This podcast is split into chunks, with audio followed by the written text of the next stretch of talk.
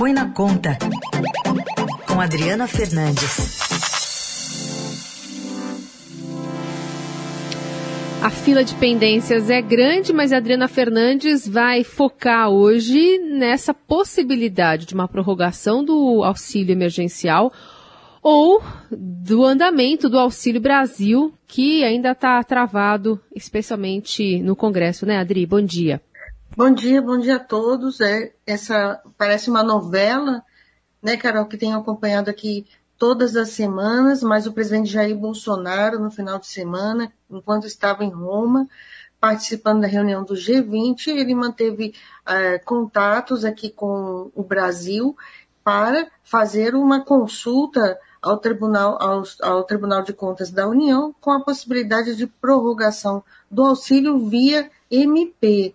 Eles, o governo ainda não está convencido da capacidade dos líderes uh, governistas de conseguir a votação hoje, marcada para hoje, para a votação da PEC dos precatórios. E essa PEC é que vai garantir, em tese, né, o aumento de espaço fiscal para o novo Auxílio Brasil, que vai substituir o programa Bolsa Família, o programa, o último pagamento, como comentei na última é, a, é, coluna aqui na Rádio Eldorado, terminou na sexta-feira e o depósito do auxílio emergencial terminou no domingo. E continua sem, sem todos saberem qual será o futuro agora em novembro da, do programa social. Os, o deputado, o presidente da Câmara, Arthur Lira, tenta ainda conseguiu os votos para a PEC. Os líderes do Centrão têm interesse na PEC porque ela abre mais espaço para gastos em outras coisas além do Auxílio Brasil. Esses gastos, repito, são emendas parlamentares e obras com interesse eleitoral em 2022.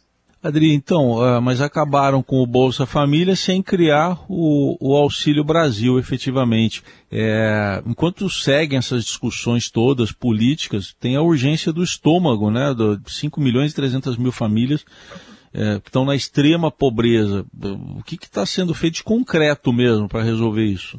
De concreto é negociar essa PEC e o governo é, buscar esse plano B uh, para ser lançado mas o fim dos pagamentos do auxílio emergencial e a falta de informação sobre os critérios de acesso ao novo programa do governo deixaram pelo menos 5,3 milhões de pessoas, de famílias, né, no escuro, sem saber se conseguirão receber o novo benefício social que é de 400 reais prometido por Jair Bolsonaro outras 24 milhões de famílias ficarão sem o auxílio emergencial e sem o auxílio Brasil. É o 100-100 que está sendo chamado aí pelos, organi pelas organizações que cuidam da assistência social no Brasil e estão vendo né, o agravamento da situação.